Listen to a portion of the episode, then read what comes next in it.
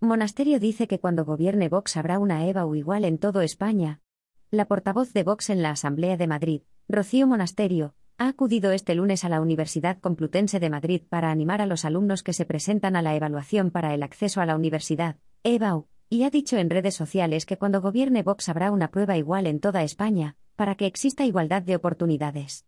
Los chicos la han pasado muy mal estos dos últimos años, de pandemia. Tenemos que animarlos a que sigan adelante, a que tengan ilusión, a que vean que van a tener las mismas oportunidades, ha dicho Monasterio en el campus universitario.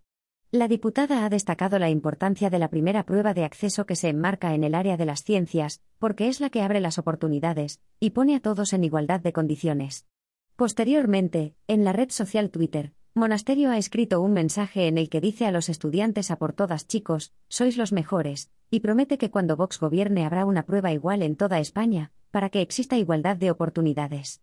Desde esta mañana hasta el jueves próximo, día 9, más de 38.200 alumnos madrileños se juegan en la EVA o el ingreso en la carrera deseada en una prueba que mantiene la elección de las preguntas a contestar instaurada durante la pandemia.